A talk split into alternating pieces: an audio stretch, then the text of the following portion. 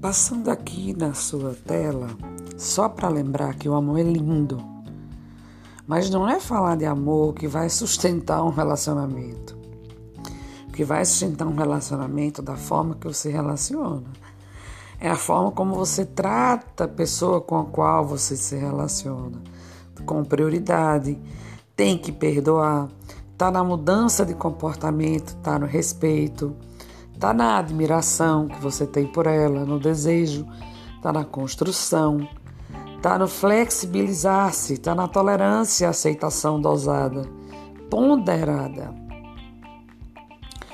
Isso de acordo, claro, com bom senso e senso de preservar, de preservação.